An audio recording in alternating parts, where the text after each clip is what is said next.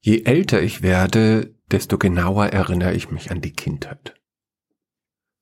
Die liegt so lange zurück, dass meine Enkel mir kein Wort glauben, wenn ich ihnen erzähle, dass es damals nicht nur eine Welt gab, sondern zwei. Ich meine damit nicht Gegenstände. Natürlich gab es noch keine Smartphones oder Computer. Es gab ja nicht einmal Fernseher in jedem Haus. Wenn jemand im Dorf ein Auto gekauft hatte, dann war das ein Symbol dafür, dass er oder sie es geschafft hatte. Marmelade machte man noch selber, genau wie Blutwurst oder Kräutertee. Wenn ich für meine Mutter einkaufen war, dann gab ich den Einkaufszettel brav der Frau Griebel. Der gehörte der blitzsaubere Kramerladen, wo alle Begehrlichkeiten der Welt in Reih und Glied in Regalen sortiert waren.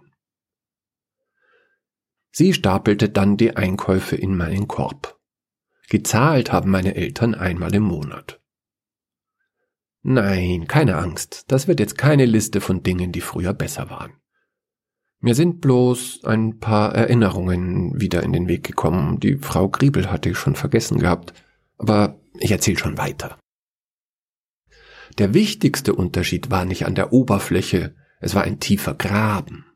Der wichtigste Unterschied war, damals gab's nicht eine Welt, sondern zwei. Und die waren nicht verbunden. In der einen Welt, da wohnten die Riesen und in der anderen wir Kinder. Die Riesen waren die Erwachsenen und sie waren eine andere Spezies als wir. Es galt für beide Gattungen, die Welten durften sich nicht berühren, denn das war für alle Beteiligten zu gefährlich. Alles, das wir Kinder anfingen, war in den Augen der Riesen Unfug, Unsinn und völlig unwichtig. Was wir wollten, spielte keine Rolle. Wir waren einfach kleine Erwachsene, die noch repariert werden mussten, die noch zu sehr Tier waren und noch nicht richtig Mensch. Und für uns war alles, was die Riesen machten, dröge, langweilig und banal. Wir wussten, was die Erwachsenen von uns wollten, und so lebten wir, wenn möglich, das Gegenteil. Riesen waren Kinder, die kaputt gegangen sind. Wir lebten in einer Welt, in der es Zwerge gab und Feen und natürlich und selbstverständlich das Böse. Das Böse war ein Riese mit Knickerbockern, der uns manchmal beim Spielen überraschte und uns dann laut beschimpfte, so heftig, dass der Geifer von seinem Maul spritzte. Wir rannten panisch fort, aber manchmal erwischte er einen von uns und verteilte Ohrfeigen.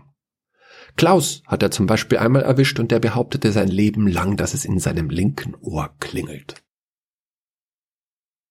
Keiner der anderen Riesen kümmerte sich darum, dass jeder Erwachsene, jedes Kind jederzeit Ohrfeigen durfte, das gehörte zu den Spielregeln. Er wird schon was angestellt haben oder er wird schon einen Grund gehabt haben, das bekamen wir zu hören, wenn wir heulend nach Hause liefen. Entschuldigung, jetzt habe ich mich schon wieder in Details verloren. Aber Klaus und das Klingeln im Ohr, das hatte ich schon vergessen. Naja, eigentlich wollte ich ja von wahren Schätzen berichten. Die beiden Welten waren getrennt und beide Welten waren voller Gewalt, wenn ich ehrlich bin. Wir gingen miteinander nicht gerade zimperlich um, aber in den meisten Fällen ging die Gewalt von den Erwachsenen aus. Beide Welten waren beschädigt, aber die Welt der Riesen, die war noch kaputter, noch herzloser als unsere. Es kam nicht vor, dass ein Erwachsener uns behandelte, als wären wir Menschen. Niemals hörte jemand wirklich zu, niemals redete jemand auf Augenhöhe mit uns, niemals würde ein Riese mit uns spielen. Höchstens er war betrunken, wie der Schweinebauer manchmal, aber das war befremdlich, besonders kaputt und machte uns Angst. Das alles endete sich erst, als mein Großvater aus der Gefangenschaft zurückkehrte. Es klingt paradox, aber die Gefangenschaft hatte ihn nicht kaputt gemacht, sondern sie hatte ihn repariert. Er war auf der einen Seite älter als die meisten Erwachsenen und sie zollten ihm aus irgendwelchen Gründen immer Respekt. Er lächelte immer zufrieden vor sich hin und er grüßte immer alle freundlich. Und alle grüßten zurück, aber viele Riesen wirkten dabei verlegen. Auf der anderen Seite aber war er wie wir.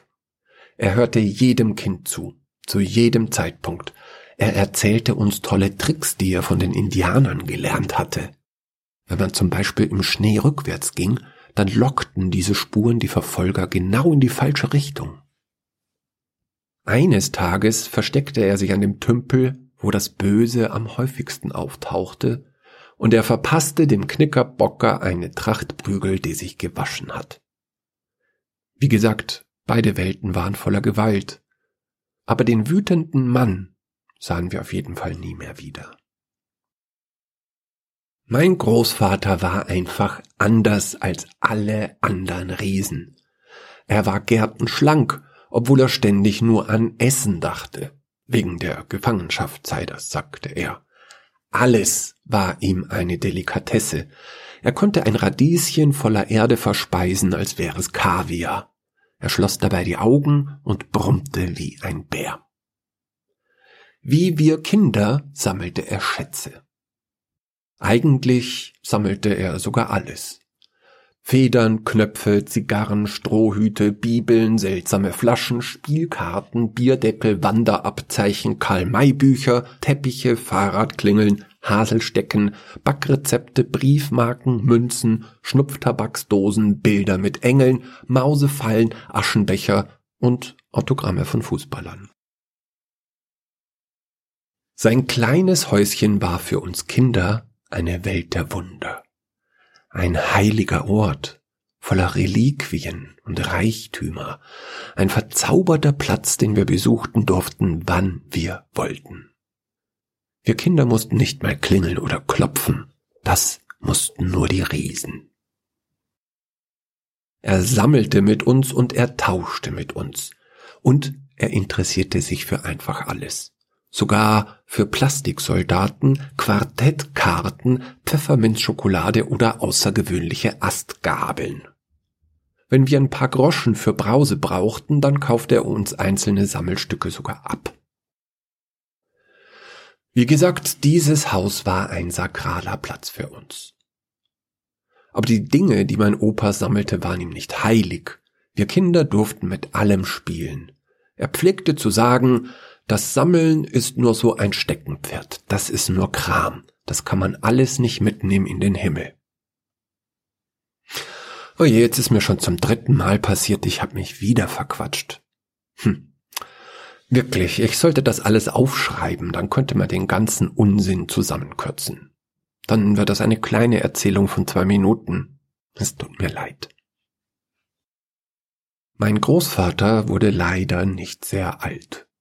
Die lange Gefangenschaft und die verschiedenen Kriegsverletzungen, die kosteten ihren Preis. Ich war damals gerade dabei, selber ein Erwachsener zu werden. Seltsame Dinge geschahen mit mir. Mädchen zum Beispiel waren von heute auf morgen keine Spielkameraden mehr. Das widerfuhr mir einfach gegen meinen Willen. Doch ich wehrte mich so gut ich konnte. Mit Elvis tolle Rock'n'Roll-Musik und meinem unwiderstehlichen, tiefsinnigen Augenaufschlag, den ich natürlich bei James Dean abgeguckt hatte. Ich kann mich leider zu gut an den Tag erinnern, als ich mich zum ersten Mal wieder zum Häuschen von meinem Opa getraut habe. Ich stieg in der Stadt auf meinen Roller und fuhr in mein Heimatdorf zurück. Ich musste. Es war der Tag der Beerdigung und die Verwandtschaft aus ganz Österreich war gekommen. Während ich meinen Roller abstellte, schaute ich dem Spektakel zu. Die Sache mit dem Nachlass regelte meine Familie, wie es Hyänen mit dem toten Löwen hielten. Wer zuerst kommt, bekommt die leckersten Stücke. Alle im Dorf vermuteten, dass in der Menge an Kram, die mein Großvater gesammelt hatte, Reichtümer verborgen waren. Und damit hatten sie natürlich recht. Alle hielten meinen Großvater für einen heimlich reichen Mann. Es musste ja einen Grund haben, dass er immer zufrieden war. Und auch damit hatten sie natürlich recht. In dem Kram gab es wahre Reichtümer, und mein Großvater war der reichste Mensch im Dorf. Ich betrachtete meine Aasfresserfamilie mit Ekel. Mein Cousin aus Klagenfurt war mit einem mintfarbenen Auto gekommen, der Kofferraum füllte sich rasch. Er grüßte mich mit einem Nicken, während er einen Teppich durch den Flur buxierte. Ich betrat das Wohnzimmer, das nach dem kalten Rauch von Opas Zigarren roch. Es war ein Bild der Verwüstung. Achtlos wühlten überall Menschen durch Regale und Schränke. Die meisten hatte ich noch nie gesehen. Ich erfuhr erst, dass ich eine Cousine mit Namen Erika habe, als mein Onkel sie mir vorstellte, während selbige gerade schnell mit drei Münzalben unter dem Arm an uns vorbeihuschte. Klar, die Münzen waren am schnellsten fort. Fast genauso schnell wie die Zigarren übrigens. Dicht gefolgt von den Briefmarken, den Karl-May-Büchern und den Bibeln. Aber selbst Fahrradklingeln, die könnten ja einen Wert haben, selbst wenn's nur Altmetall wäre. Ich setzte mich auf den durchgescheuerten Ledersessel meines Großvaters und sah ins wahre Gesicht der Riesen.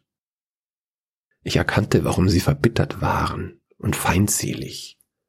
Sie waren Wesen, durch die nicht Blut floss, sondern Neid. Sie hatten anstatt eines Herzens Besitzgier in der Brust. Die Verwandtschaft aus Graz kam etwas spät, aber versuchte so zu wirken, als hätten sie Kunstverständnis. Sie rissen die Engelbilder von den Wänden und stapelten sie wie Bretter auf ihren Anhänger. Als die Glocken der Dorfkirche zur Totenmesse läuteten, einigten sich die Hyänen stumm auf einen Waffenstillstand. Ihre Mimik schaltete Klick um auf Traurigkeit. Ich blieb alleine im Haus meines Großvaters. Mir liefen stumm die Tränen über die Wangen, während ein Stück Paradies meiner Kindheit demontiert wurde. Das magische Haus wurde abgerissen und ich war machtlos. Ich bewegte mich nicht und hörte durch die offenen Türen und Fenster, wie man in der Kirche Lieder sang für meinen Opa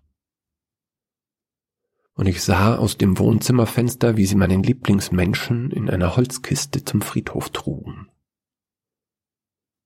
Ich hörte unseren Pfarrer Worte sprechen, verstand aber kein Ton.